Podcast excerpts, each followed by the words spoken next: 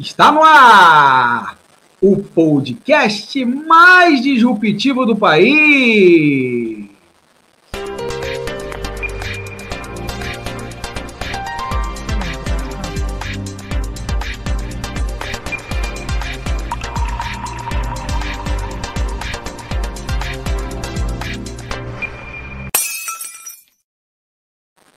Disrupções comigo, José Leonardo e esse aqui que vai aparecer agora no seu vídeo, meu amigo, meu companheiro de todos esses 49 episódios, Tony Dias. E alô, alô, fala Brasil, fala Paraíba, Amazonas, Mato Grosso, Rio Grande do Sul, Rio de Janeiro. Fala Niterói, Miguel Pereira, Triunfo, Nova Olinda do Norte, Tesouro, Santo Antônio da Patrulha e Conselheiro Lafayette que fala em todos os rincões desse país que não é de Deus nem do diabo, é da gente. Sem rodeios e nem floreios. Se você quer ouvir obviedades, opiniões rasas e sem conteúdo, não recomendo esse podcast. Agora, se você quer mais que informação, se você quer opinião embasada em dados, análise crítica de fato e comprometimento com a sua inteligência, vê o lugar certo e pode ouvir a gente sem medo. Disrupções é mais que um podcast, é uma necessidade dos dias atuais. Dias conturbados, turbulentos, nebulosos e enigmáticos. E é por isso que estamos aqui para entender essa distopia que se tornou o Brasil e, quem sabe, ajudar a transformá-lo. Não é mesmo, Tony Dias? E aí, meu nobre, como é que você está? Eu estou tranquilo, tranquilo, tranquilo, tranquilo. Quatro vezes, muito bem, Tony, tranquilão. Não tá, hoje não tá modo pistola, não, Tony? Não, você tava meio modo pistola aí. Bicho, eu tô no modo pistola, mas a gente tá no modo pistola democrático. Não tem mais, não tem mais aqueles anseios.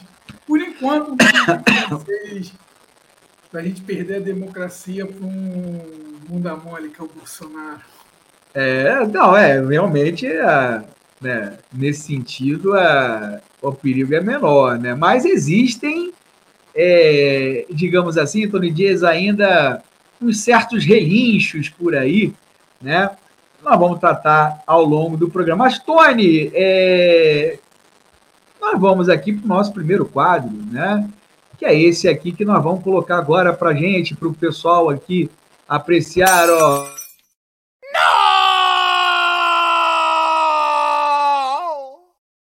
Palavras ao Léo, Tony Dias e Tony Dias, né? A gente vai falar, né?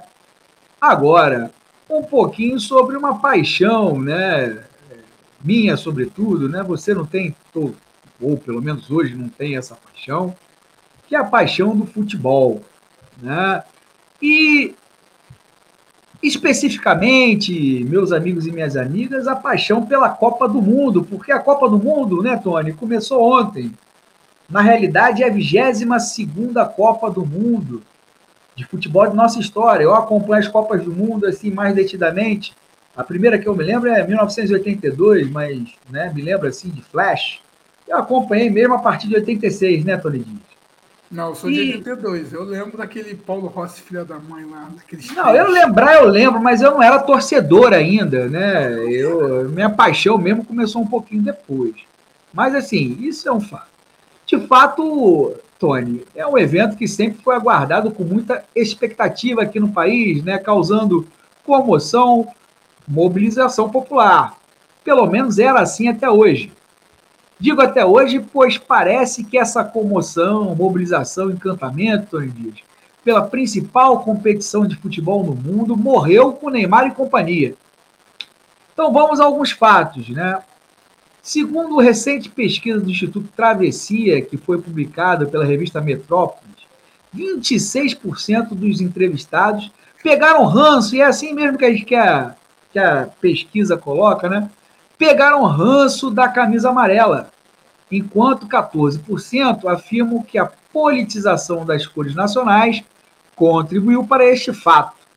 Bom, a camisa da seleção brasileira já foi um patrimônio nacional, um símbolo da brasilidade, por assim dizer. Camisa de Pelé, Garrincha, Didi, Newton Santos, Ribelino, Gerson, Zico, Romário, Ronaldo e tantos outros. O povo se identificava com isso, por mais que ela sempre possa ter sido utilizada politicamente, aberta ou veladamente. E foi, né? O, célebre fato aí de, 1970, da Copa de 70, a utilização né, é, é, da Copa de 70, daquela é, estupenda seleção, a maior seleção para, para muitos da história do futebol, ter sido usada para cobertar os crimes do, da ditadura aí, civil, empresarial e militar, né? Né? Mas, é, então, politicamente ela sempre foi usada. Mas era um pouco mais velado. Hoje, essa camisa também é, né, ou passou a ser, ou foi sequestrada por aqueles que fazem bloqueios em estradas ou acampam em frente aos quartéis pedindo intervenção militar para, entre aspas, nos salvar do comunismo, Tony Dias. Ó, oh, o fantasma do comunismo, hein? É a camisa dos CACs e milicianos que articulam atentados contra sem terras, jornalistas e políticos progressistas. Aliás, tem sido aí, desde aí do início do ano, tem sido uma, uma, uma tônica esses atentados Recentemente houve um atentado contra dois acampamentos de camponeses, um em Rondônia e outro no, em Pernambuco, né? de duas organizações diferentes, uma do Sem Terra do, do MST e outra da Liga dos Camponeses Pobres, LCP. São duas organizações diferentes, mas que têm aí sua atuação no campo e pela reforma agrária e, e pela distribuição de terras nesse país foram atacados, né, esses, esses acampamentos, inclusive era uma escola, né, é, de formação lá do Sem Terra, do MST.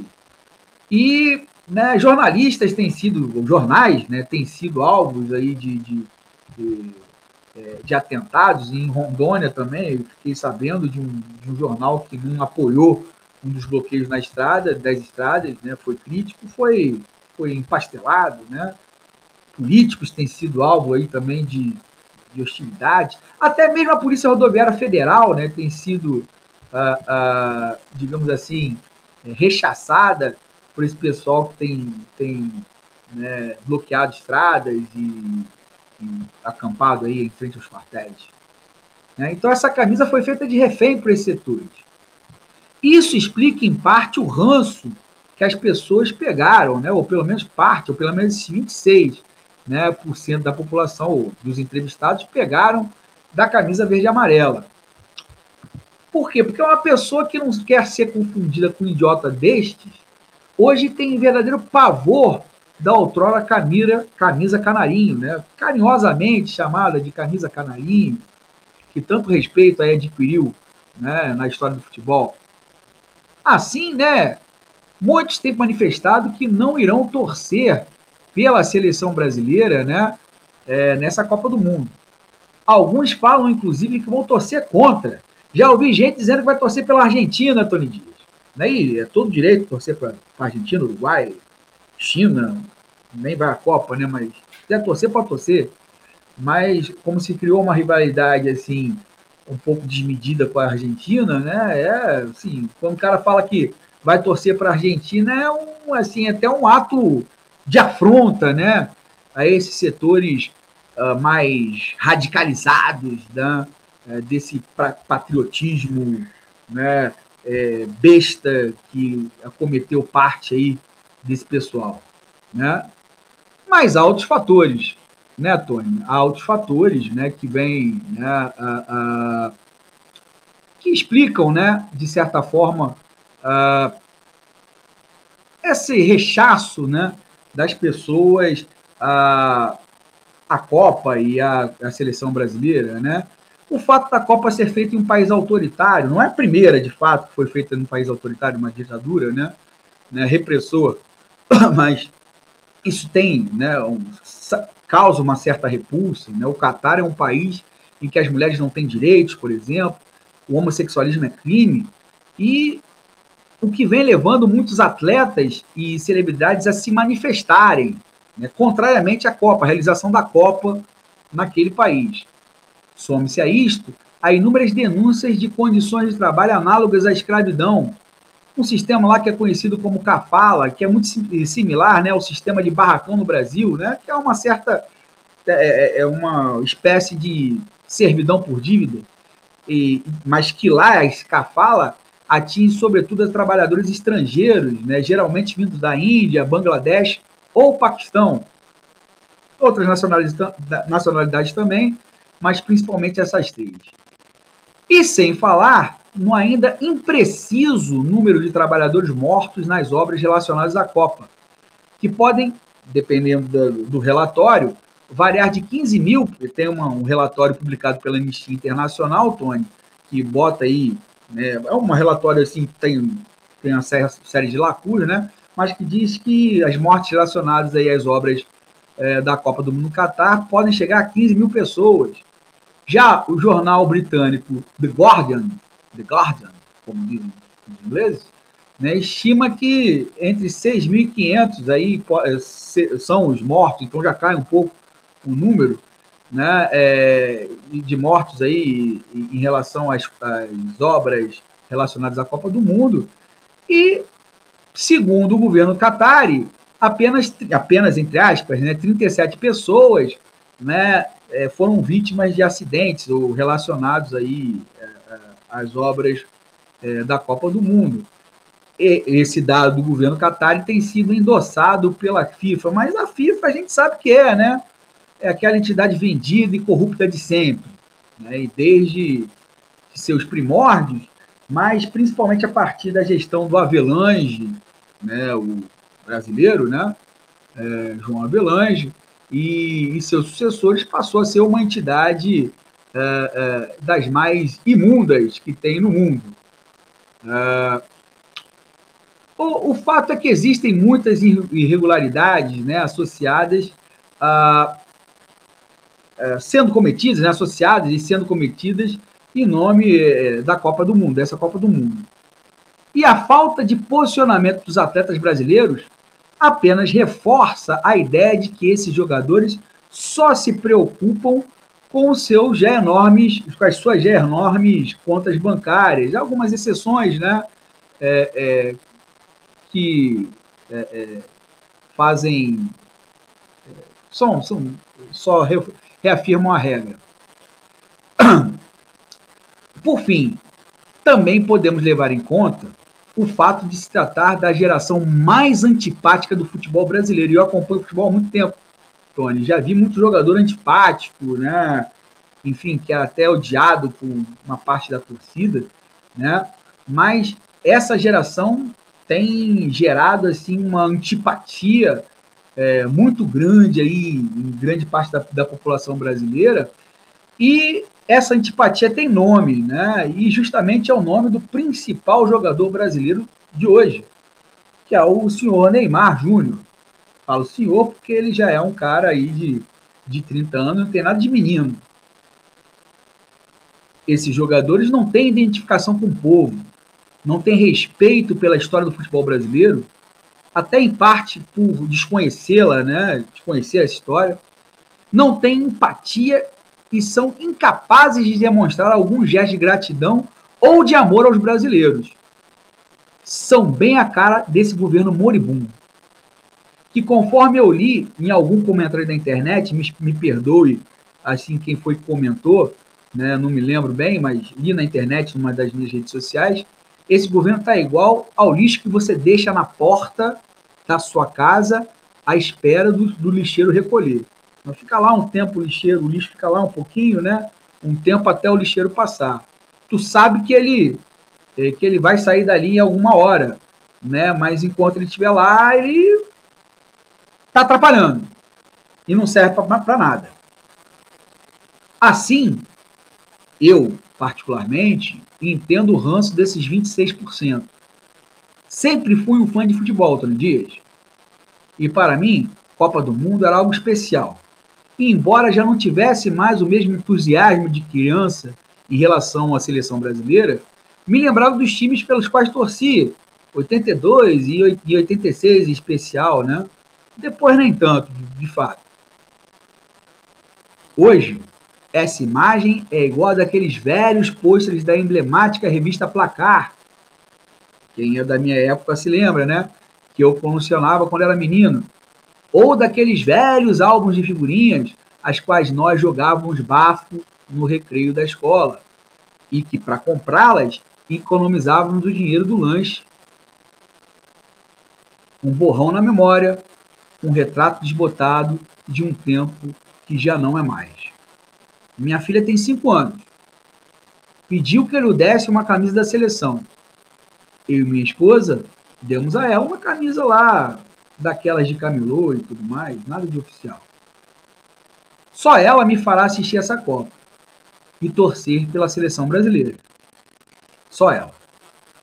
Depois disso, Tony Dias, entrego esse abacaxi às vossas mãos para que você possa descascar, deglutir e digerir.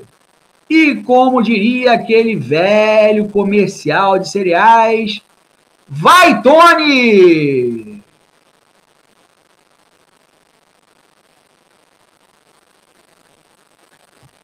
Bicho, eu tenho até preguiça de, de falar da seleção brasileira. Te enganar, não. Eu sou esse torcedor que tem ranço pelo Brasil. Tomei ranço. Tomei ranço pelo futebol. Primeiro já tomei, eu tomei ranço naquela Copa do Mundo, na eliminatória que o Thierry Henry fez um gol de mão. Eu acho contra a Islândia, uma parada assim, na Copa de 2012, 2010, uma parada assim. Que foi notório que o cara empurrou, que ele empurrou a bola com a mão e, e valeu o gol e a França foi para a Copa. Dali para cá eu comecei a desgostar de futebol. Depois vem aquela famigerada Covid que o Flamengo jogou do lado no hospital de campanha no Maracanã e o Flamengo jogou do lado onde morreram três pessoas enquanto o Flamengo estava jogando, 2020. Eu não esqueço nunca mais disso. E aí eu sempre fui um cara que sempre gostei muito de futebol. Tipo, pô, lembro da Copa de 82. Cara, eu tinha sete anos, bicho. O Flamengo tinha sido campeão em 81. Campeão mundial, Zico, Sócrates, Falcão, Toninho Cerezo, Júnior, Leandro, caraca, Moser, Oscar, Éder. Caraca, é uma coisa absurda, bicho. Timaço. Eu lembro, eu lembro todos os jogos do Brasil daquela época. Era moleque, eu lembro do jogo do Brasil da Itália, que o Brasil perdeu, estava na casa da minha avó. Chorei pra caramba, fiquei mal, sofri. 86 eu vi o Zico perder aquele pênalti que eu fiquei desesperado. Tá entendendo? Na Copa de 90 eu já não vibrei tanto. 94 foi o Qatar. 94 foi, acho que a Copa que eu mais curti foi de 94. Eu tinha 19 anos na Copa de 94. 19, 19 anos. Porra, bicho, era festa, foi festa. Brasil campeão. Porra! Eu não ia para o Alzirão, não. Moeba em Campo Grande nessa época, a gente tinha um semi-Alzirão em Campo Grande. Então, já viu como que era? 19 anos, Brasil campeão do mundo, Romário, pá.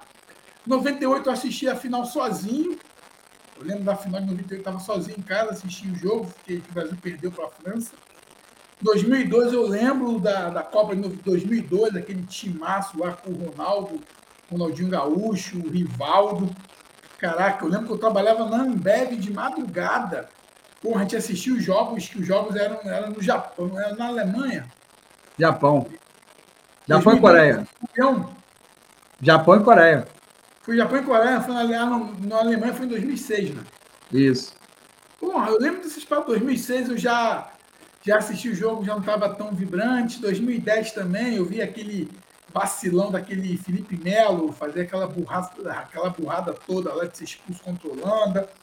2014, que a Copa foi aqui no Brasil, bicho eu já estava já meio desgostoso dessa porra toda, então não fui nenhum jogo da Copa. Engraçado isso, não fui nenhum jogo da Copa. E eu gostava muito de futebol, não fui, não fiz questão de ir em jogo nenhum. Entendeu? Vi o jogo da final da Alemanha com a Argentina na televisão. 2018 na Copa da Rússia, então nem soube da Copa da Rússia, bicho, para nem soube, não vi nenhum jogo. E essa agora aí, Hoje de tarde que estava zapeando, aí botei um pouco no jogo, pá, mas não tenho a mínima vontade de assistir o jogo da seleção. Ainda mais porque, primeiro, a maior referência é um babaca. A maior referência do Brasil é um babaca. Neymar é um babaca. E não só ele. Os jogadores de futebol de hoje, a grande maioria dos jogadores hoje são tudo babaquinha, bicho.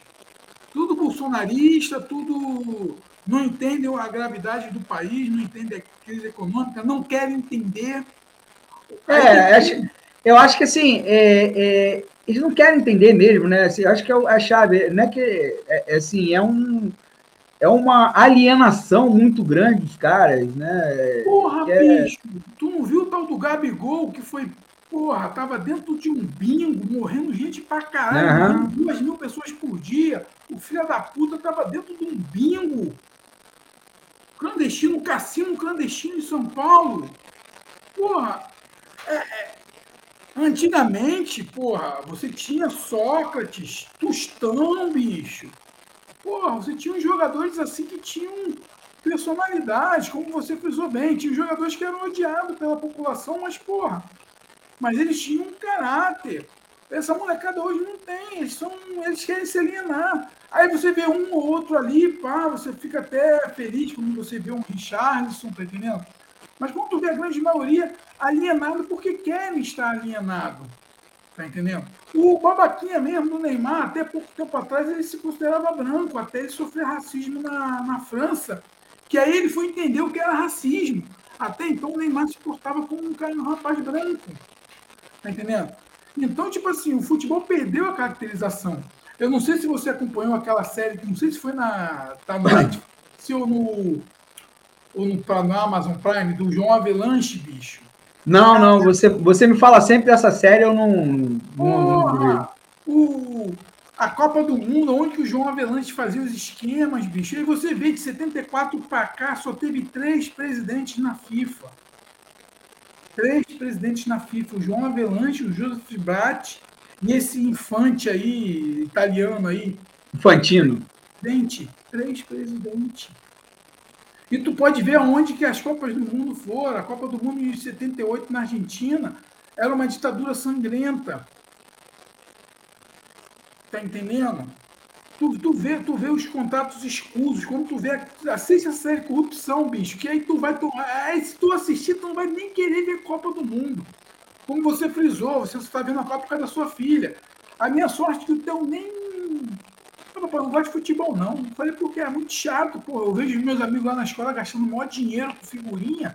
Em vez de comprar álbum de figurinha, como uma meta para como para mim uma mesa digitalizada que eu posso desenhar na internet é muito mais lucrativo. Uns nove anos já tem consciência, não se apegou a essa porra de futebol, porque o futebol, bicho, ele é um ele é um vício muito grande. O futebol é alienante. O futebol hoje, ainda mais com essa brincadeira de SAF que está sendo introduzida no Brasil, a Sociedade Anônima de Futebol, a lei que o Bolsonaro fez, a imposição que o Flamengo sofreu que a gente tem um. O Flamengo tem um presidente fascista, bicho. presidente fascistoide aí, o. Landim. Tá entendendo? A gente sofrendo com essa coisa toda e você vê aí a Copa num país totalmente arbitrário. Hoje eu estava vendo o, o Jamil Chad falando, o Jamil Chad falou que a partir de hoje, todo dia, ele vai apresentar uma lei do Catar. Uma lei do Catar. E a, uma das primeiras leis do Catar é que para a mulher poder casar, ela tem que pedir autorização ao seu benfeitor. Ela só pode casar se o benfeitor dela, seja o pai, seja o irmão, seja sei lá o que for, só o benfeitor dela que autoriza o casamento dela no Catar. E aí, você, e aí eu fico vendo uma porrada de, de, de patriota Patriota, isso mesmo, os patriotas. Ah, aí, Catar. Pô, vai pro Catar. Vai fazer essas babaquices que estão fazendo na porta do quartel lá no Catar para tu ver o que vai acontecer, ô seu jumento. Tá entendendo? Então é muito complexo, bicho. E aí o ranço que, que foi posto na pesquisa é o ranço que eu mesmo sinto. É um ranço. Porque você vê um esporte totalmente corrupto. Corrupto, futebol é, é um esporte corrupto. É um esporte que é utilizado como massa de manobra para adquirir poder. Tá entendendo?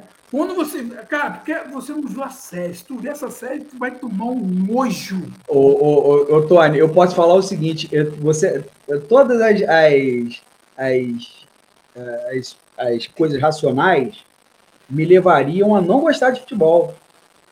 Uhum. Né? Todo, todo, toda a construção racional me diz, porra, não posso gostar disso aí.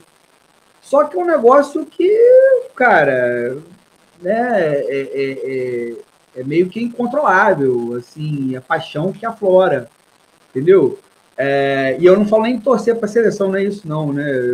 Torcer para a seleção aqui é. Minha filha vai torcer, eu vou estar junto, né? E vai torcer também que tem cinco anos. Eu acho que daqui a pouco, quando tiver maior, vai, vai também relativizar essa, essa questão, né? Mas a paixão pelo futebol, eu acho você fala que, é, que o futebol é não acho que é o esporte. Eu acho que são as instituições que comandam né, o, o, futebol é que são, são corruptas, né? O esporte é o esporte, né? O esporte, bom, se não tiver instituição, ele vai continuar sendo, sendo o esporte que ele é, né? Não é... sei, Léo, não sei, não sei. Eu acho que depois assiste a série, tu vai ver que o futebol depois que o João Avelanche. Não, mas tá, mas vamos, vamos dizer. Depois um... que o João Avelanche passou vamos... pela FIFA, não, tá. se tornou um nojo em toda. Tá. Até tá, mesmo não. aquele futebolzinho que a gente joga de forma humildezinha. É um esporte muito complexo, bicho. Eu tô meio, tipo assim, eu tô sendo muito sincero para você. Não, eu entendo, eu, eu entendo, mas assim. Simpatia mesmo. Nem, nem uma pelada. E olha, e olha que eu sou um grande meia-direita, bicho. Sou um grande meia-direita. Aquele meia-direita ali, estilo Vamos botar Sócrates ali de, de organizar o jogo, jogar parado, de botar bola, aquelas bolas em diagonais ali, assim, pro, o antigo ponto esquerda, chegar chutando. Aquele cara, eu sou um cara que eu jogo bem bola, sempre joguei bem futebol. Tá entendendo? Mas, bicho, não dá. Eu tomei nojo. Ainda mais agora que esse babaquinha falou que se ele fizer um gol vai fazer isso aqui, ó. Aí mesmo que. Porque eu, eu sou humano, bicho. Eu sou passional. Eu levo pro pessoal, sim, eu levo pro pessoal, eu levei pro pessoal. Eu tomei ranço do Flamengo, bicho. Caraca, eu tomei ranço pelo Flamengo. Eu tomei ranço pelo Flamengo. Não, eu não consigo ver um jogo do Flamengo e ver aquela porra da van e aquele BRB aqui no peito. Quando eu vejo aquele Banco de Brasília no, no peito, eu lembro da mansão de Flávio Bolsonaro. Quando eu vejo o velho da van, eu lembro de Jair Messias Bolsonaro. Eu tenho ojeriza disso. Eu levo o pessoal sim, bicho. Eu levo mesmo. Não, eu sei. Eu estou falando o seguinte. Levei. E essa Copa do Mundo eu estou levando mesmo. Porque não tem como. Primeiro, a gente sai de um processo político conturbado. A gente quase perdeu a democracia. E aí, quando eu vejo todos aqueles jogadores que ano passado como, como a Argentina e a Colômbia recusaram a Copa América. Recusaram a Copa América. Com uma semana ou duas semanas, o Brasil aceitou fazer o jogo da Copa América aqui no Brasil. Que todos os jogadores foram complacentes com isso. Morrendo, por, morrendo mil pessoas por dia no Brasil, com uma crise sanitária. E os jogadores fizeram pouco caso disso. Não tem como, bicho. Não tem como torcer. Não tem como torcer, não há clima. Você vê a patuscada hoje que aconteceu lá, que é o time da Inglaterra, o cara ia entrar com uma braçadeira de apoiando a causa LGBT, não deixaram o cara entrar em jogo campo. E ninguém, e ninguém no Brasil se posicionou em relação a isso, né? Ninguém se posicionou. O lance lá, aí eu vi uma cena de uma mulher lá iraniana chorando na arquibancada, chorando, porque ela estava porque no Irã não pode ter jogo de mulher. Em compensação, porra, todo mundo batendo palma para ela, mas porra, porra do Irã para uma mulher poder casar, tem que pedir permissão ao seu tutor. Então não tem como, bicho. Não tem como desassociar isso do, é, é, é, ver que isso está legal. Uma porção de time ali que não tem a mínima condições. Eu acho que se botar, se botar eu num time aí, pegar aí uma meia dúzia de coroa da minha idade aí, botar um time ali, ganha daqueles times que estão ali na Copa, tranquilo. Ah, do Catar ganha, do Catar ganha. do Catar ganha do Irã, tem um time muito ruim ali, então é, é uma Copa insossa, é uma Copa insossa, num movimento de uma ditadura, bicho. A gente a gente, os caras estão botando uma ditadura na nossa casa. Ela para ter um repúdio. Todo mundo que é do campo democrático. E aí eu estou falando, tipo assim, como o Theo falou que não quer assistir jogo do Brasil, não, o jogo nem vou ligar, bicho. Eu vou continuar fazendo as minhas coisas. Tá entendendo? Então eu acho que é um processo. A gente saiu de uma eleição complicada. A gente vive um cenário de país complicado com uma porção de maluco, doentes, que podem se tornar, que podem se tornar é, homens bombas a qualquer momento, podem cometer insanidades. Olha, já estão cometendo, né, Tony? Não, ainda não. Pode, podem cometer maiores, né? Isso você está falando. Porque insanidade que eles já estão, já estão cometendo. Pô. Eles estão cometendo. E aí você tem um, um governo tá aí que não governa mais, um presidente que não. um presidente covarde. Porque uma coisa, bicho, uma, uma, uma coisa muito séria. Muita gente compara Bolsonaro ao Trump. O Trump, pelo menos, é sujeito homem. Ele teve mais eleições. Teve mais culhão, né? Teve mais de, de, até hoje culhão. ele fala que foi fraudado e ele vai para a televisão toda hora e fala que é fraudado. O covarde não. O covarde não. Então, às vezes, eu vejo uns conhecidos aí que se dizem patriotas. Ah, bicho, tu vai seguir um líder desse, bicho? Um líder desse cuzão? O Lula foi preso. Você, Lula preso. você, vem cá, Tony, deixa eu fazer uma. uma, uma você estava falando até isso antes do, do programa. Você acha que os bolsonaristas estão se sentindo assim? Cara, tem gente que já está começando a se sentir já traído. Porque, cara, aqui é não. Porque, tipo assim, essas teorias que estão rolando aí no Brasil, elas vêm muito da QAnon. A QAnon precisa de um líder. Aqui é, não precisa de um líder, um líder forte, um líder viril. Bolsonaro é uma marica. Mariquinha. Mimimi. Tá chorando. O Trump perdeu a eleição e foi até as últimas consequências, bicho. Como eu vou seguir um líder desse que não vai às últimas consequências? O Lula foi até as últimas consequências. O Lula falou: eu vou ser preso e vou provar minha inocência. Não vou fazer acordo nenhum.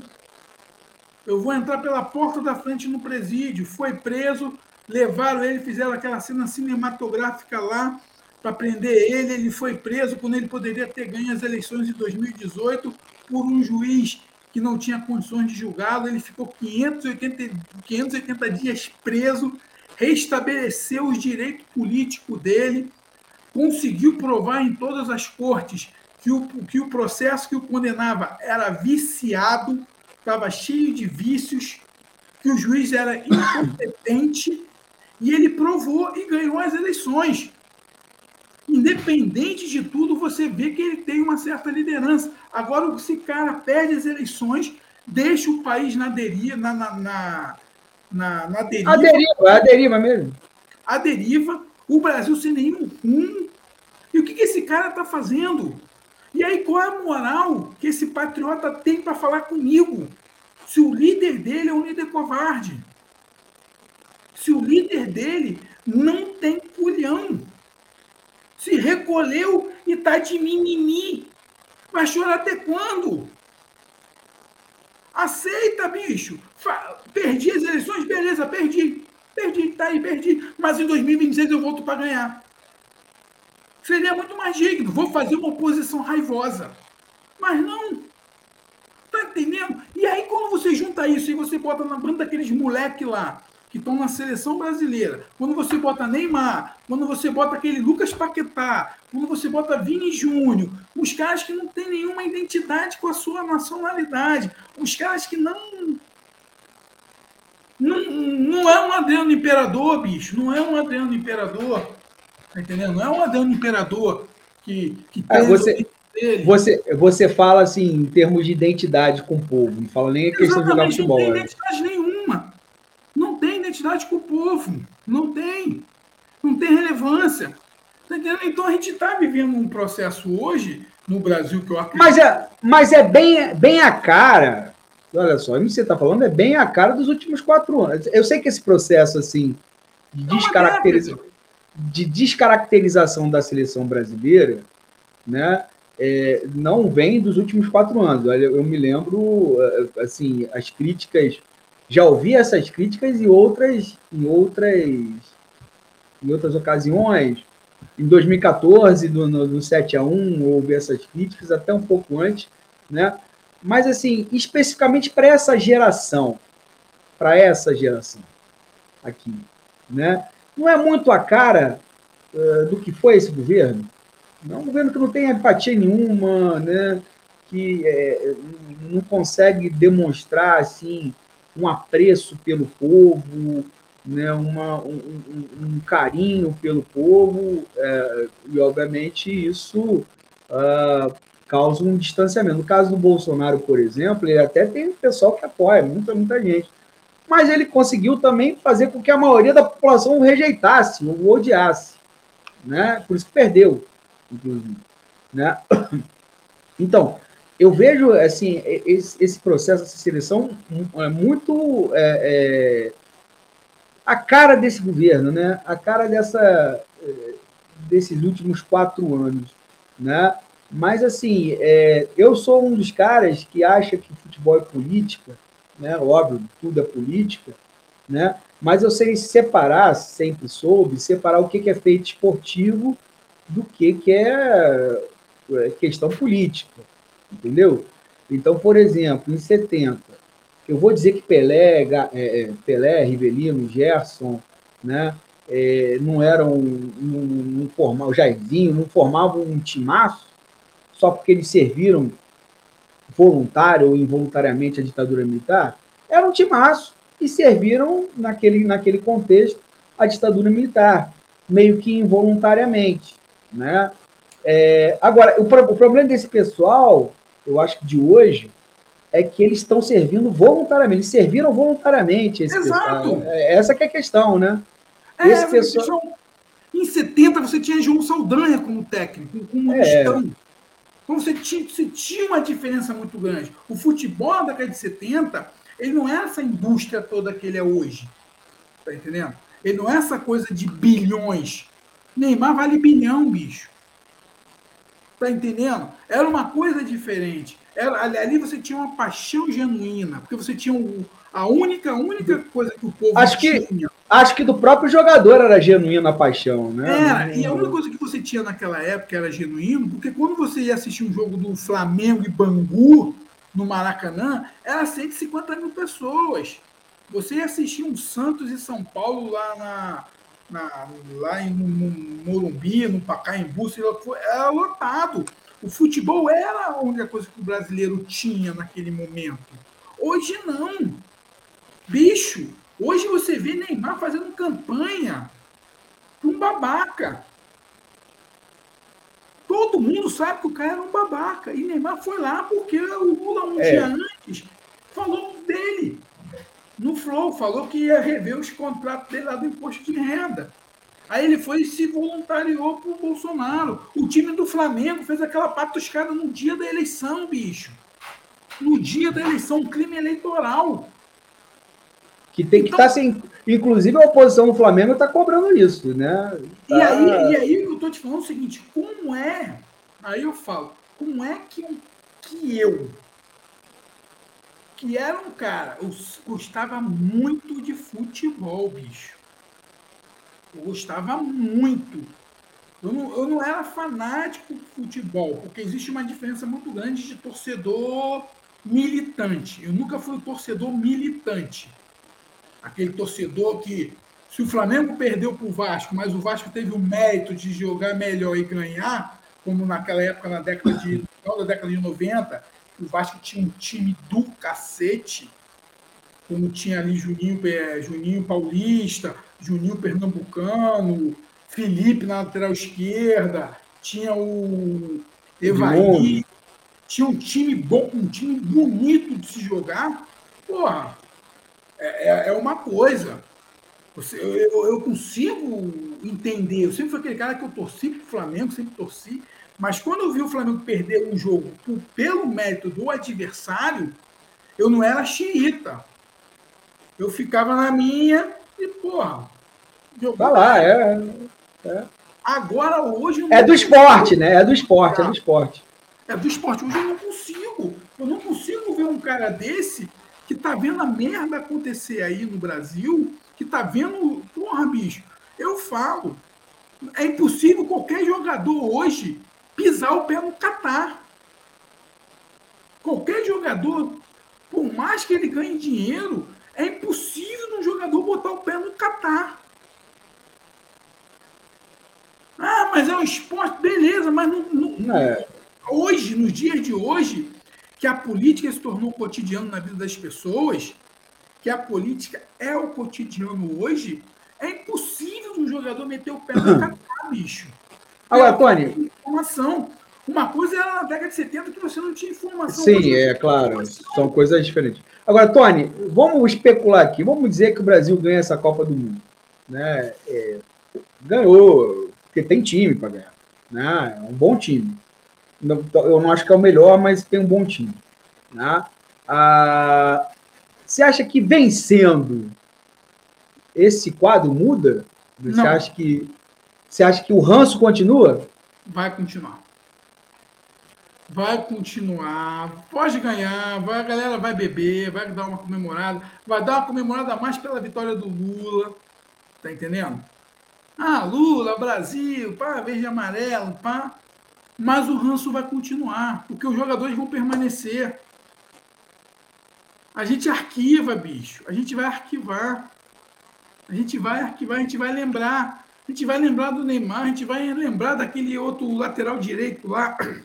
Daniel Alves. Daniel Alves, bolsonarista. A gente vai lembrar do time do Flamengo, a gente vai lembrar do Pedro, a gente vai lembrar desses caras aí, bicho.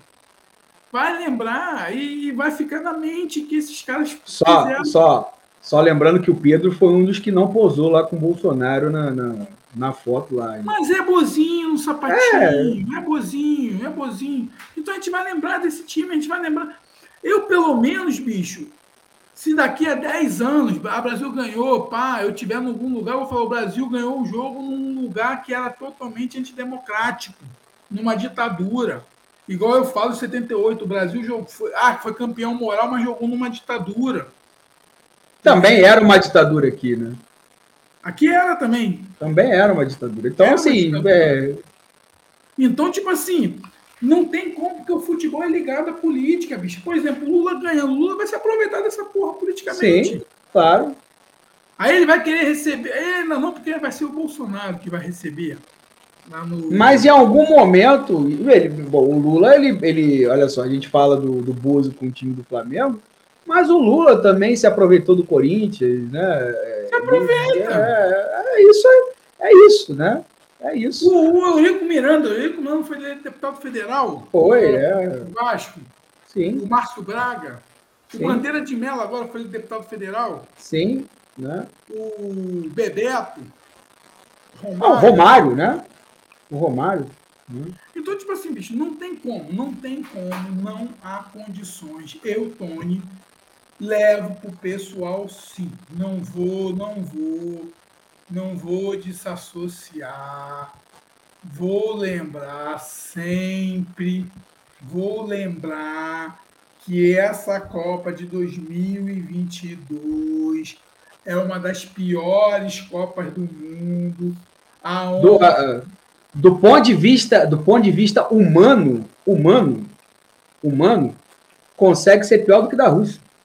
Da Rússia consegue ser pior do que da Rússia. Do ponto de vista humano, da, da violação dos direitos humanos, de leis trabalhistas, de tudo, de tudo. É, consegue ser a Copa da Vergonha. Mais do que, de repente, mais do que a Copa da Argentina. Uhum. De repente, mais do que a Copa da Argentina. Porque é o seguinte, a Copa da Argentina, os caras encobriram muita coisa internamente, mas externamente teve gente que denunciou. O time da Holanda, por exemplo, né, os jogadores holandeses receberam as mães da Praça de Maio e levaram muitas informações das mães de Praça de Maio para a Europa. Inclusive, é, esse, esse final de semana, uma das, das mães da classe mais, mais emblemática, Dona Fini, ela, ela morreu, né? Foi uma, uma lutadora.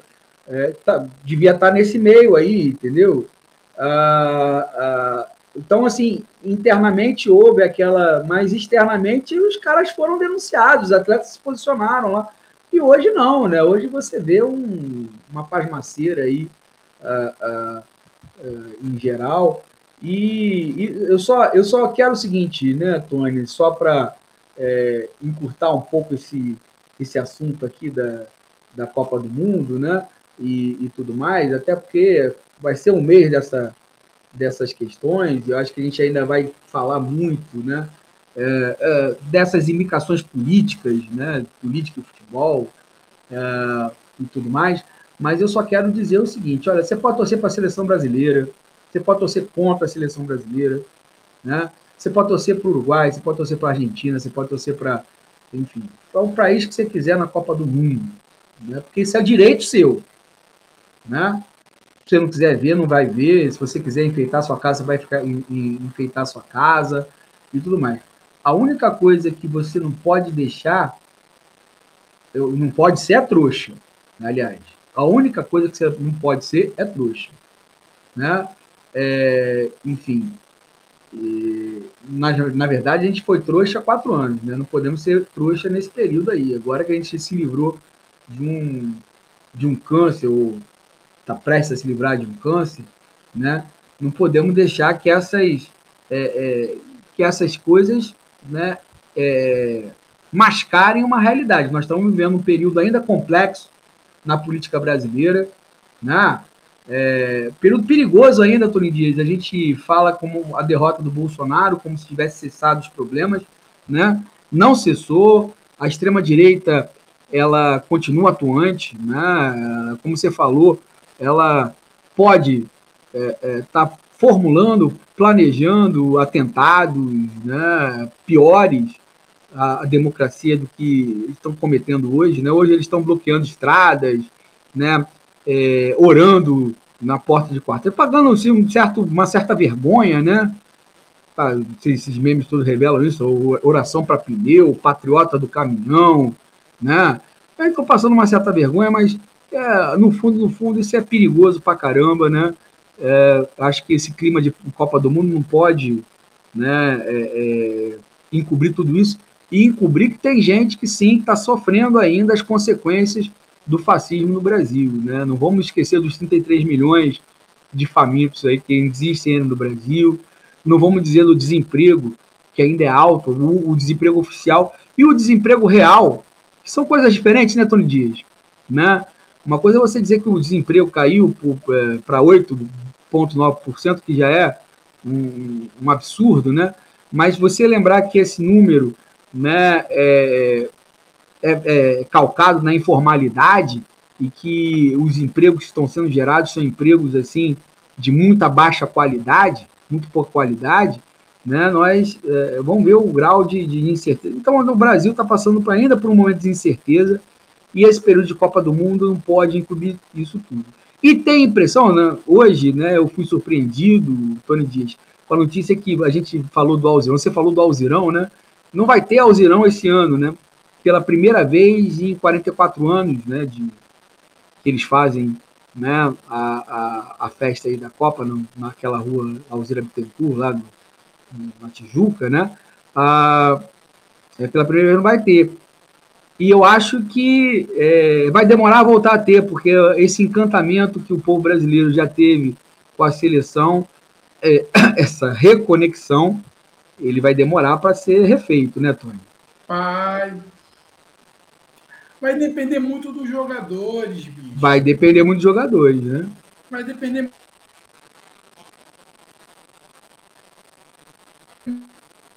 Tony, deu uma, pico... é, deu uma picotada aí, mas agora recobrou, vai. Vai demorar muito pela, pela questão dos jogadores em si. Entendeu? Depende. Tá, tá ouvindo aí? É Sou, tô... travado aqui. Não, tô ouvindo, tá tranquilo. Mas a minha imagem está boa aí? A imagem está meio. Ah, tá, tá voltando. Ah. O que eu estou falando é o seguinte: vai depender muito do, do nível dos jogadores. Por exemplo, tem um conhecido meu que ele tem um filho de 14 anos. Então, desde que o moleque nasceu, ele é um, ele é um jogador frustrado, ele. Aí ele jogou toda a frustração com o filho dele. Cara, o filho dele assinou um contrato milionário para jogar na Europa. O moleque tem 14 anos. Tá entendendo? O que vai acontecer com esse moleque? Vai para a Europa. Vai ganhar dinheiro. Eu, eu não estou nem olhando o mérito profissional, não. Ah, vai ganhar o dinheiro lá que, que ganha, que seja feliz, né? O que vai acontecer com esse cara? Esse cara ele vai ter alguma. Esse moleque, desde quando ele foi criança, ele foi projetado para ser um jogador de futebol. O pai dele é um bozo doente. Tá entendendo? O pai dele é um bozo doente. Então, o que vai acontecer com esse moleque? Ele foi, ele foi educado para isso. Então, a grande maioria desses moleques que estão aí jogando nos campos de base, eles já entram já querendo assinar um contrato desse milionário, porque é muito dinheiro, bicho. É muito dinheiro. Então, esses caras, eles não têm uma realidade como tiveram o Jairzinho, como tiveram o Mose, como tiveram o Roberto Dinamite, até o Zico mesmo. É, é, era, era uma outra. É, era uma outra. Era uma outra época. Então, esses caras hoje, eles não vão ter esse senso eles não vão cumprir. Pode até vir de família de origem pobre, eles vão até melhorar a vida da família deles. Eu acho isso digno e genuíno. Mas o que eu estou falando é que eles não vão ter uma concepção de identidade com o povo deles. Por isso que eu vejo que o futebol hoje, como já foi na década de 70, década de 80 e até na década de 90, uma coisa muito ligada a essa questão da, da proximidade com o cidadão comum brasileiro, eu acho que o futebol vai se afastar, o futebol vai se afastar muito disso. Ele já se afastou disso já. Entendeu? Você vê um moleque de 15 anos, pra, igual esse moleque, vai ganhar uma grana violenta com 14 anos. E aí? Será que ele vai andar pelos campos de várzea? Eu já vi, eu, já, eu ia muito em. É, mas olha só, o, o, Messi, ele, ele teve essa, essa trajetória e não perdeu a identidade com a Argentina. Eu, eu, Acho que está relativo também. diferente, bicho. O argentino pensa diferente do brasileiro. O brasileiro em si, o brasileiro em si não pensa muito no coletivo. O argentino em si, ele é muito mais coletivo do que o brasileiro. O brasileiro, o brasileiro em si, e nesses últimos 20 anos, com essa onda aí de empreendedorismo, essa questão toda, o brasileiro, com a teologia da prosperidade, essas coisas todas, da meritocracia, o brasileiro está se tornando muito individualista, bicho. Farinha pouco é meu pirão primeiro. Então eu vejo isso acontecer de uma forma muito mais ampla. Está compreendendo? E eu não estou falando que é ilegítimo desse garoto ir para a Europa ganhar. Não, é. Eu estou falando que não, vai demorar muito, vai demorar muito, vai demorar muito de você ter um presidente de clube como o Landim no Flamengo. Está compreendendo? Como você tem o presidente do Santos. Então, como a gente tem presidentes que se associaram muito a esse governo, a esse fascismo todo, a gente vai se distanciar muito. A violência que rola nos estádios, está tá, tá compreendendo? Então vai ser muito difícil essa, essa conexão. Ainda mais quando você tem Neymar, um cara que participou de vários escândalos, o cara que, que participou de escândalo sexual, Tá entendendo? Uma garota, um, um, cara que, que é desprezível, um cara que influencia de forma negativa, tanto que o Casagrande dá porrada nele pra cacete. Tá entendendo? Um cara que não consegue entender a liderança que ele tem. Porque uma, um jogador de futebol, bicho, querendo ou não querendo, ele tem uma certa liderança. Ele causa uma influência muito grande na vida de muitas pessoas. Ainda mais em pessoas pobres. Tá entendendo? Hoje mesmo, fui levar meu filho para a escola, tinha um garotinho falando que ele queria ser Neymar, devia ter uns seis anos de idade, tá nessa onda de futebol, eu quero, como crescer, eu quero ser igual Neymar. Então, um cara que poderia usar a influência que ele tem para fazer coisas positivas. Eu não estou dizendo para ele ser Caxias, não, bicho. Eu tô Sim, é, é, Ele pode ser zoeiro, ele pode, porra, ter as namoradas dele, pá, mas eu acho que ele tem que ter um pouco mais de responsabilidade social. E respeito pelo povo, né? Uma coisa que o Cristiano Ronaldo faz, tá entendendo? O, o próprio Ronaldo, Messi. O próprio Messi, tá entendendo? ter um pouco mais de. Não ser um menino mimado, um menino bobão, tá entendendo? Se fazer de eterno Peter Pan. Eu acho que é mais ou menos isso. Então, eu acho que essa. E tem aquele ranço dos 7-1 contra a Alemanha, bicho. Aquilo também ficou marcado muito na, na, na questão do Brasil em si. Perdeu em casa de 7 a 1 para a Alemanha, bicho. Uma vergonha. Tá entendendo? E vai ser muito difícil superar aquele 7 a 1 E tu pode ver que depois daquele 7 a 1 só veio desgraça. Só, só ladeira abaixo, né? Só ladeira abaixo. Aí veio, aí veio aquela a eleição da Dilma, que o Aécio fez aquele papel de mariquinha, de questionar a eleição. Veio Joaquim Levi, bicho. A gente não pode esquecer Joaquim Levi, ministro da Fazenda, que levou o Brasil ao caos. É, mas tá cotado, tá cotado para assumir cargo no governo também. Joaquim Levi. Tá Pois é, amigo, é. Eterno, eterno retorno, eterno retorno.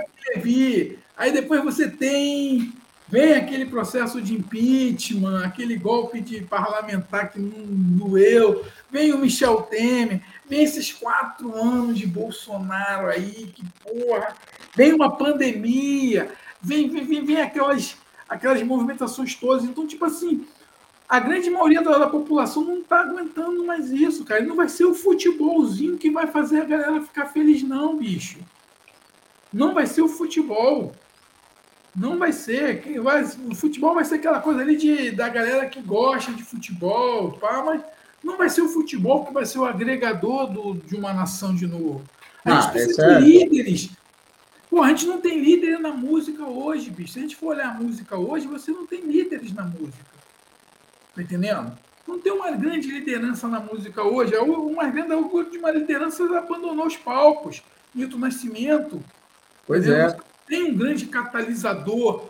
Você não tem um ah. grande artista, você não tem um grande intelectual. O, os, que, tinham, os que tinham estão morrendo. Gal Costa morreu, né? Os que tinham estão morrendo. Você não está tendo essa. É, você está tendo uma nova uma nova liderança, mas são lideranças que ainda vão gerar muito tumulto por causa de algumas opções, que é o Lineker, que é a Glória Groove, que é o Pablo Vittar, tá entendendo? Que é o Francisco é o Hombre, que, que é uma galera que, que, que ainda não está que o Brasil ainda não está preparado para esse avanço desse. Ah, o Brasil, o Brasil não conhece, de fato. Só conhece Pablo Vittar ou a Pablo Vittar, né, por força do, do da sei, mídia, mas, mas os, os outros não conhecem, né?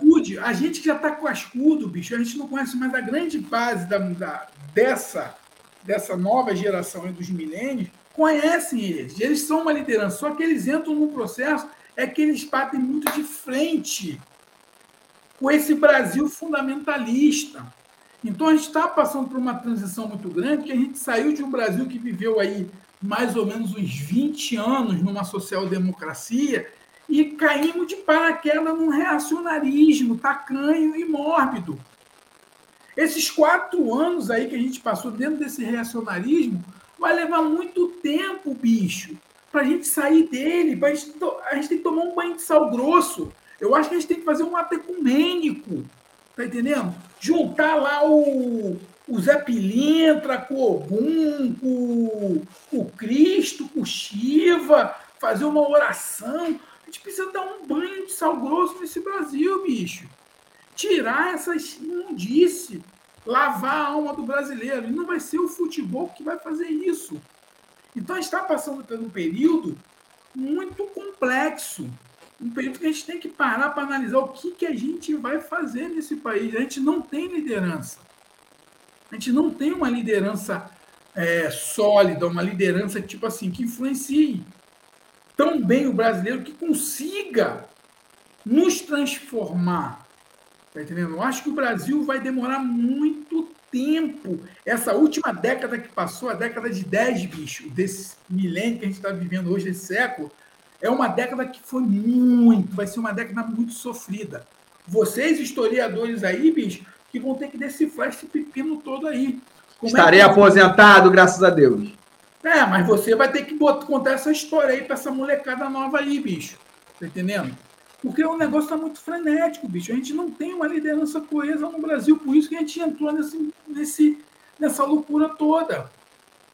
Tony, meu amigo, né? Vamos.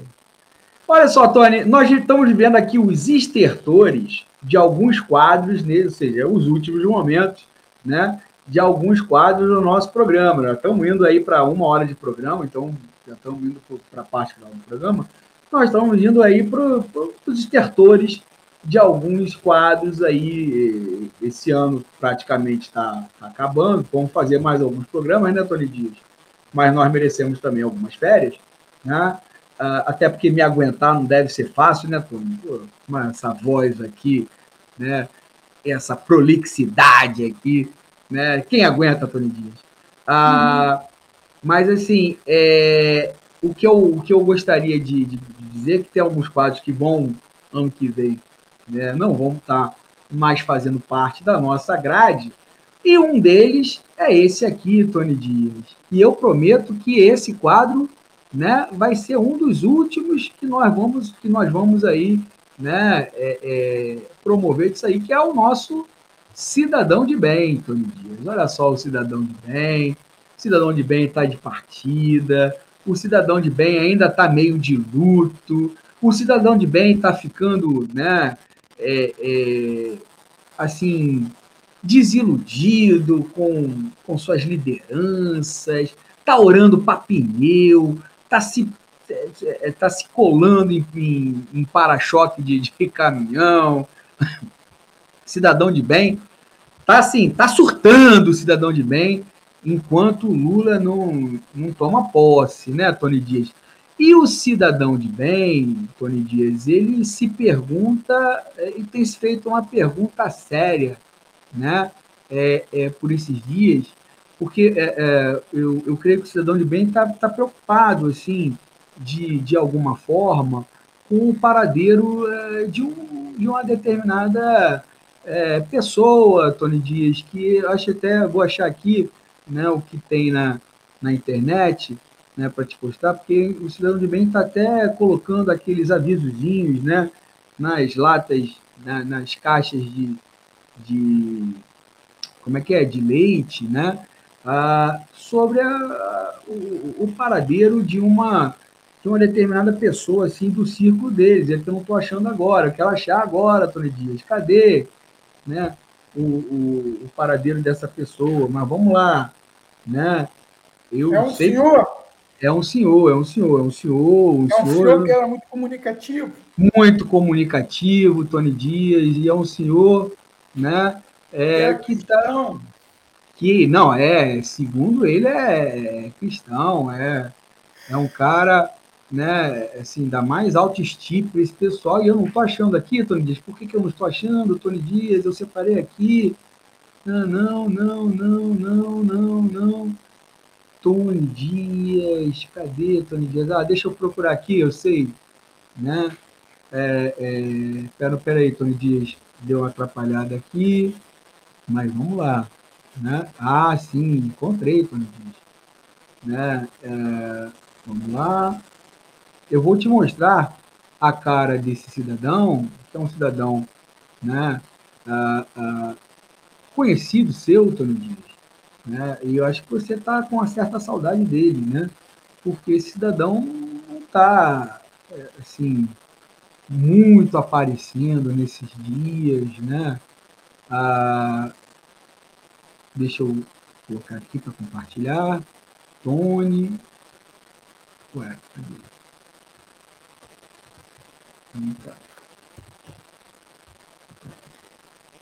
Estou preocupado, tô preocupado com esse senhor, bicho.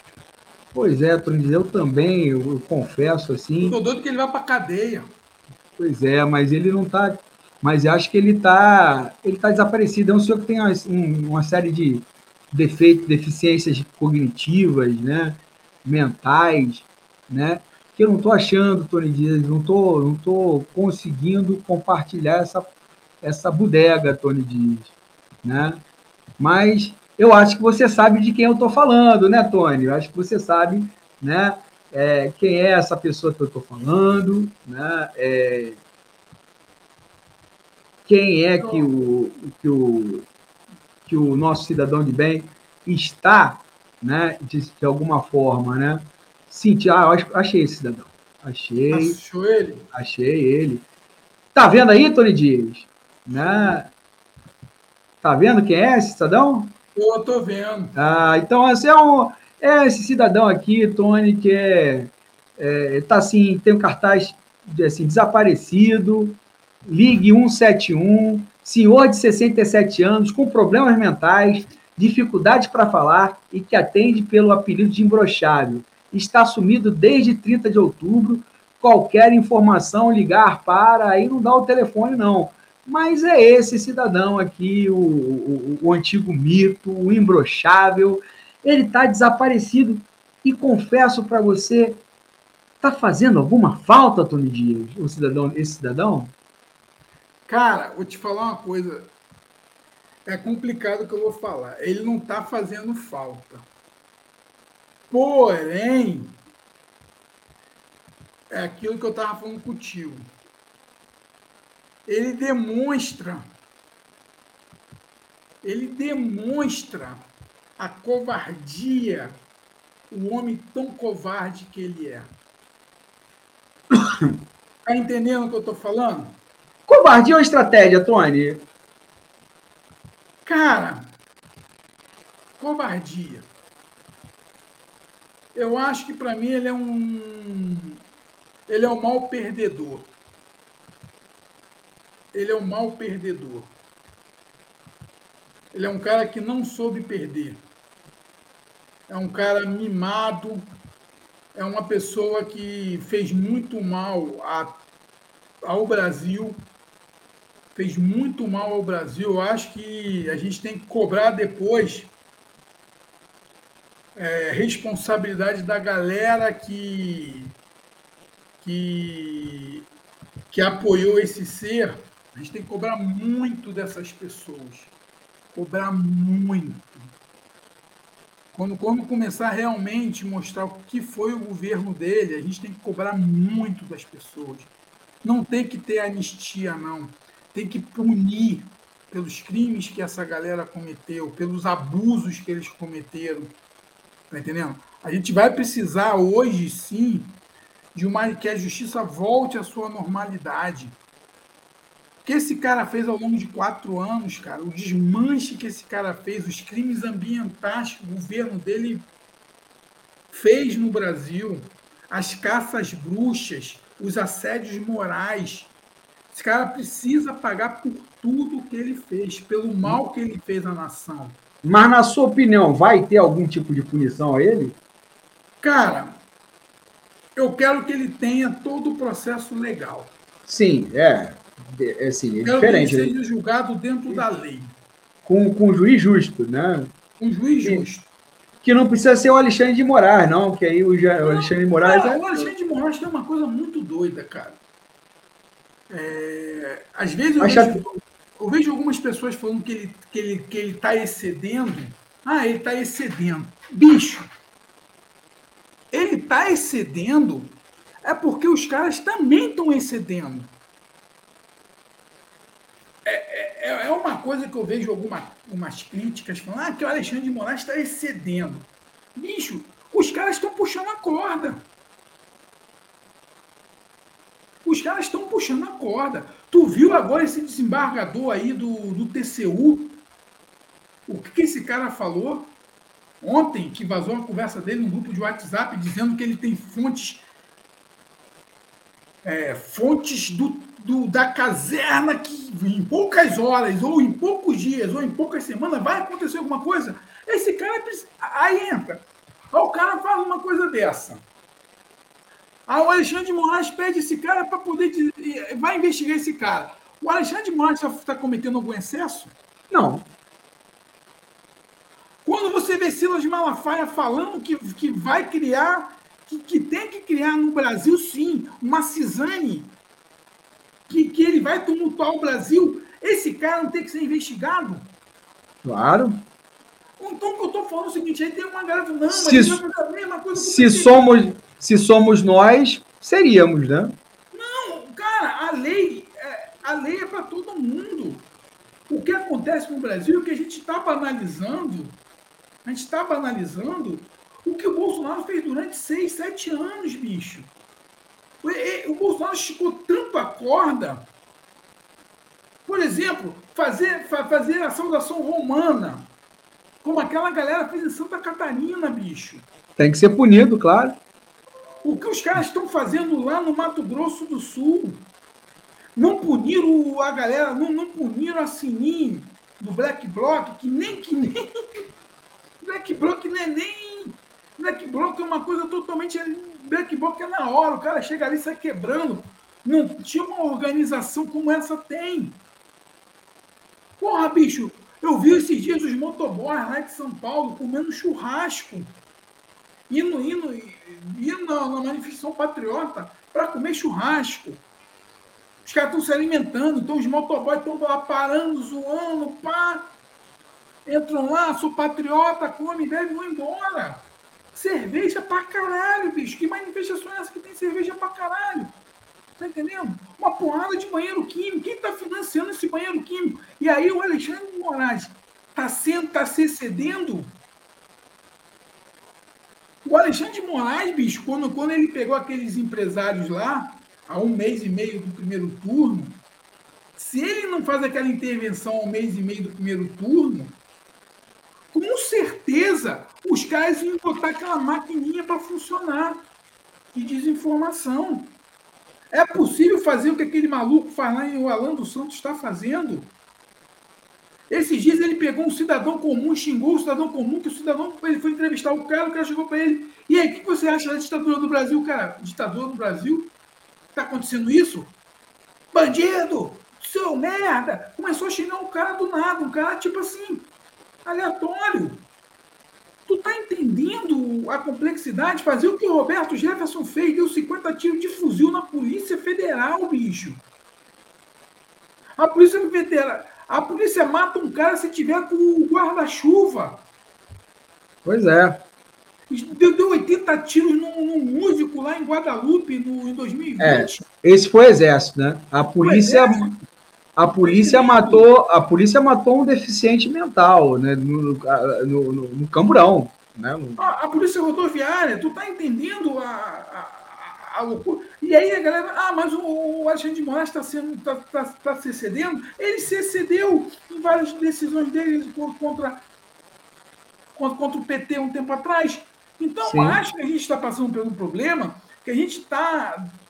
O cara está se excedendo é porque a galera está se excedendo. São crimes cotidianos. O cara da, da, uma empresa de transporte aí vazou um vídeo dele falando, ele está pagando diária os caminhoneiros ficarem fazendo essa maluquice toda. Tá entendendo? Então ele tem que investigar sim, bicho. Da onde que está vindo essa grana? Quem é que está investindo dinheiro nisso? Isso é, isso é CCD?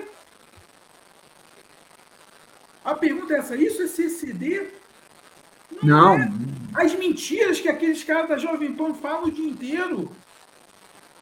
Tá entendendo? Eu tenho assistido, eu tô, tem, tem uns programas na Jovem Pan que eu estou assistindo para eu poder entender o que, o que acontece eu tenho que conversar muito com o bolsonarista, infelizmente, em questão de trabalho. Então eu tenho que entender o que, que esses caras estão falando para que eu possa. É meio que direção defensiva. Tá entendendo? Eu tenho que saber o que, esse, o, o que os influenciadores deles estão incutindo na cabeça dele, para que eu não, quando eu vá conversar com eles, eu tenha a flexibilidade de não entrar em assunto de forma enviesada. Para minha segurança. Olha a minha preocupação. Você lida com o bolsonarista todo dia. De vez em quando você fala alguma conversa enviesada que você talvez nem saiba que está acontecendo, mas você entrou num campo de confusão. E eu não quero ficar debatendo com esses caras. Eu não quero, porra, ah, tem que ficar debatendo, tem que, tendo que explicar que vermelho é vermelho, azul é azul, amarelo é amarelo. Eu não, eu não quero ficar explicando isso para eles. Então eu ouço esses caras, tem os três caras ali que, que eu ouço ali, que é o Constantino, é um outro maluco lá que é o filho do neto do general, e um outro lá que eu esqueci o nome lá, que, que eu assisto eles, mas para entender como é que eles estão falando com as pessoas. E em cima disso, eu consegui me relacionar, porque infelizmente, bicho, a gente vai ter que se relacionar com esses caras. Esses caras não vão ser expurgados. E eu não quero ficar em choque de. Eu não quero ficar batendo de frente com eles. Não quero, não tô afim. Eu não tô afim, bicho. Eu não quero ficar discutindo com o Bolsonaro. Tá entendendo? Se eu tiver que fazer negócio com um cara desse, infelizmente a gente vive num mundo capitalista, eu vou, vou ter cara desse que eu vou ter que encontrar no meu dia a dia. E aí? Se eu não souber como eles estão pensando, eu vou acabar sem querer tendo um conflito sem necessidade. Mas, ó, Tony, né? É, então esse sujeito desapareceu vai desaparecer, né? É, definitivamente. Não. Dia 1 de janeiro. Né? Vai, assim, vai desaparecer, vai desaparecer, vai perder a sua relevância. Né? Não, claro que não vai, vai perder a relevância, mas aí tem, tem, tem uma coisa que tem que ser levada em consideração. Então, ele pessoalmente. Ele desaparecer, mas ele tem que ser punido. Não, claro, óbvio. Ele não pode desaparecer para dar agora, dois anos. Agora, olhando, né? agora, olhando pela história do Brasil, né, como é que esses regimes de, de exceção ou de semi-exceção né, terminar no Brasil sem que ninguém fosse responsabilizado, eu acho, temo dizer que esse sujeito vai escapar. Né? Eu acho que ele vai conseguir se safar de alguma forma né, dos crimes que ele cometeu. Mas isso aí a gente tem que ver né, capítulos, de cenas dos próximos capítulos, né? É, a gente tem que ver isso aí direitinho. Agora, eu acho que alguém vai ser punido. Eu acho que esses empresários serão punidos. Eu acho que esse pessoal que está acampando em quartel, né, assim que, que acabar, que trocar o governo, eles vão ser, né, ser reprimidos. Eu, isso eu acho. Agora, ele, eu não sei. Eu acho que tem que ser punido. Não, tem, né? Claro, claro. Né? Se ele vai ser outra história, né? Uhum. né? Ele tem que ser punido. Agora, o que eu estou te falando é no sentido de, tipo assim, a gente não vai ter que ter maturidade. A gente tem que entender que a gente vai ficar aí com uma base esquizofrênica. Claro. Essa base esquizofrênica, a gente tem que aprender a lidar com esses caras que eu estou aprendendo a aprender a lidar é tipo assim, é igual direção defensiva. Tá entendendo? Você tem que aprender a, a se defender para não entrar em atrito. Sim. E faz bem até para nossa segurança, porque, por exemplo, eu tô, depois que acabou as eleições, esses últimos 22 dias, eu estou mais leve. Tá entendendo? Eu não estou mais com aquela pressão toda, eu estou agora conseguindo me concentrar nas coisas que eu tenho que fazer, tá entendendo? Saiu aquela angústia que tinha no coração, estou mais leve, tá entendendo? Não, não, não vou ter. O Brasil não vai ser um país tão tranquilo, a gente vai passar por um país aí turbulento aí nos próximos anos, mas pelo menos a, a gente consegue dar uma respirada e trabalhar para que isso, para que essa loucura não volte mais. Uhum. Tá Agora, a gente tem que ter muita maturidade e não ser ingênuo de achar, ah, voltou, pá, as coisas vão melhorar. Não, vai ser muito difícil. O, o que esse cara vai deixar para o Brasil, o legado dele, vai ser um legado muito complicado, porque a gente tem uma população armada até os dentes, tem uma população armada até os dentes. A gente existe pessoas que passaram a se interessar pela política, mas pelo viés mais complicado, que é o viés reacionário fundamentalista, tá entendendo? Que não querem diálogo, querem a barbárie. Ele incentivou todas essas células nazifascistas no Brasil. A gente vê o que está acontecendo aí dessas células crescendo no Brasil. Ele incentivou essa questão da homofobia, tá entendendo? A gente vive um país muito turbulento por causa da homofobia, da misoginia. A gente tem essa diferenciação da xenofobia entre o Nordeste e o Sudeste do Brasil. Tá entendendo? Então, muitas das coisas esse cara incentivou. Agora, como a gente vai reagir a isso daqui para frente, que é a questão. Eu, Tony, estou optando de não entrar em zonas de conflito. Porque se eu entrar numa zona de conflito, vai ser muito complexo. Porque eu não sei o que esses caras estão pensando.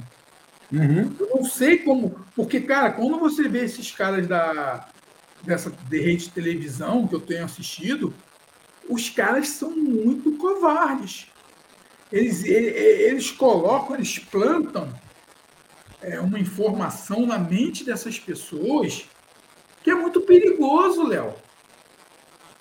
É muito perigoso. O que esses caras estão fazendo é muito perigoso. Por quê? Porque eles estão incentivando pessoas, bicho, normais. Igual eu falo, a, a minha vizinha aqui, bicho. A minha vizinha, eu não bato de frente com ela. É uma senhora de 80 anos, mas mas a coroa me, tem me destratado. Eu vou trocar uma ideia com ela, tudo que eu falo, ela vai contra mim. Aí aquela coisa, eu olho assim, porra, essa coroa é uma pessoa boa. Está impactada com isso tudo. Tá entendendo? Tanto que a casa dela é toda é, a, a, a mola de frente ela, ela botou bandeira na frente da casa dela toda, de verde e amarelo. para me provocar, tá entendendo? Porque tem essa coisa de você querer provocar o outro. Mas eu dependo, não digo que eu dependo dela, mas eu gosto dela. Sempre tive muita relação com ela, mais de 10 anos que eu tenho uma relação com ela amistosa. Aí eu levo em consideração, porra, vou bater de frente com ela? Não vou. Tá entendendo? Mas eu entendo que ela tá doente. Porque isso virou uma doença, igual aquele petista fanatizado, que a gente sabe que existe também, que não está vendo nenhum mal na educação, o Lula está entregando a educação lá na mão do, dos empresários da educação, esse petista não está enxergando isso. Esse petista está sonhando que. Ele está sonhando com o Ministério dos Sonhos dele, tá entendendo? Que não vai ser. Agora me deu uma notícia aí do Joaquim Levi, que eu já falei, caralho, porra Tá entendendo? Não, ele, ele não tá na equipe de transição, não, mas ele, tá, ele foi cotado para assumir algum cargo no governo. É um nome. Joaquim Levi, o cara, o cara que mais. O cara, o cara que antecedeu essa loucura de Paulo. E mais, né? Acho que, acho que a grande chave de, de a gente ver aí, só para a gente né, ir para o final, é, de a gente ver o que, que vai ser esse governo aí, é, foi a saída do Manteiga da equipe de transição. Isso já já meio que definiu mais, mais ou menos para que rumo vai a política econômica do PT, né? É, o Manteiga foi uma covardia, bicho. Que o Manteiga, se a gente for parar para analisar, ele foi o ministro da Fazenda mais longevo que, que teve no Brasil. Os melhores momentos do Brasil, o momento do pleno emprego do Brasil, foi com o Guido Manteiga. O momento do, dos seis pontos de crescimento anual do PIB foi com o Guido Mantega. É uma injustiça o que fizeram com o Guido Mantega, mas é aquilo que eu estou te falando. A gente está num. É, o erro dele, o, o, erro dele foi, foi insistir numa política né, é, é, expansionista no momento que, que não era para ter essa política, né? Mas, enfim. Ah, não. Sabe o que acontece? Eduardo Cunha. Eduardo Cunha travou, Eduardo Cunha travou o Congresso. O Eduardo Cunha travou, o Eduardo Cunha foi o, problema do Brasil foi Eduardo Cunha. Tá, mas teve decisões que não passaram pelo Cunha, né? Então, mas isso é, é uma outra história, né? Teve decisões, olha só, quando o Congresso trava, eu não estou querendo inocentar Dilma Rousseff, não. Não, é claro. Ela cometeu vários equívocos, o PT cometeu vários equívocos. Mas muitos dos equívocos que o PT cometeu foi justamente porque o Eduardo Cunha ele jogou contra. Agora, o equívoco maior da Dilma não foi demitir o Manteiga. O equívoco maior da Dilma foi ter contratado o, o, Joaquim Levi. Nisso você está certo. Exato, porque quando ela pega o Joaquim Levi, ela pega todo o plano econômico do. É. Quer ver? O, o, exemplo da Dilma é o exemplo do Marcelo Freixo. Aham. É o exemplo do Marcelo Freixo. É uma guinada de 180 graus e que, na verdade, ninguém levou a sério, né? Não, é uma guinada, porque, por exemplo, quando, quando a Dilma bota Joaquim Levi, ela bota um cara que ele entra com a ânsia do neoliberalismo da escola de Chicago, igual de Paulo Guedes. Sim. Totalmente na, contra... totalmente na contramão do que ela pensava e do que o Guido Mantega pensava. Do que ela e do Guido Mantega pensava e do que o mundo pensa. Hoje sim, né? O neoliberalismo ele não funciona mais nessa economia globalizada. Nesse novo paradigma de mundo, as ideias neoliberais elas não funcionam mais. Os liberais brasileiros eles estão, vamos dizer assim, é, fanatizados por um conceito que não funciona mais no mundo. Tanto que você vê o André Lara Rezende dando um passo atrás. Pois é, não, esse pessoal todo. Esse pessoal todo do plano real, né? E antes de pandemia, que André Lara Rezende, ele foi um dos primeiros caras a criticar o teto de gastos. Uhum.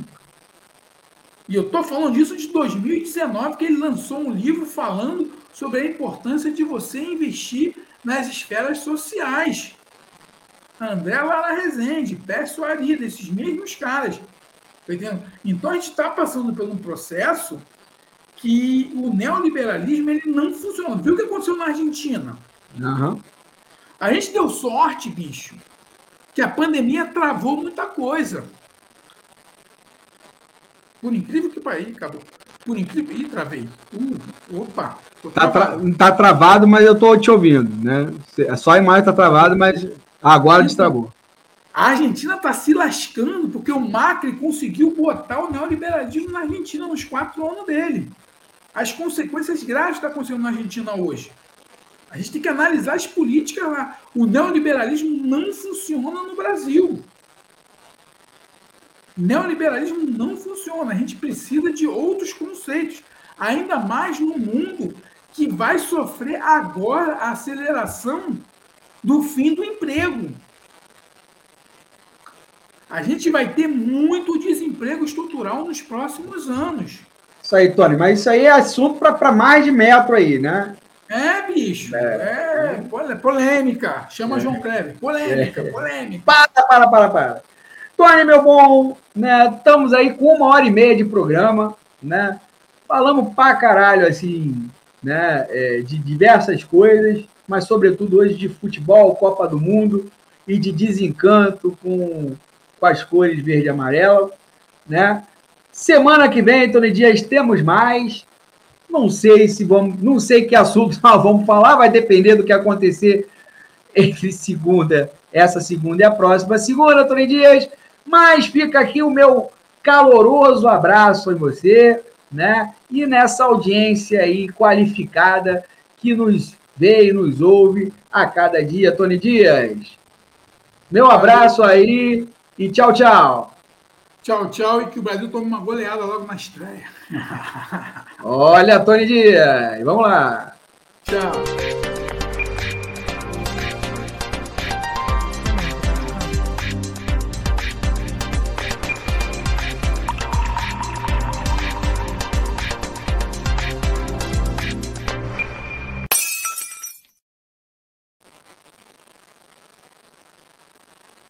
Valeu, Léo.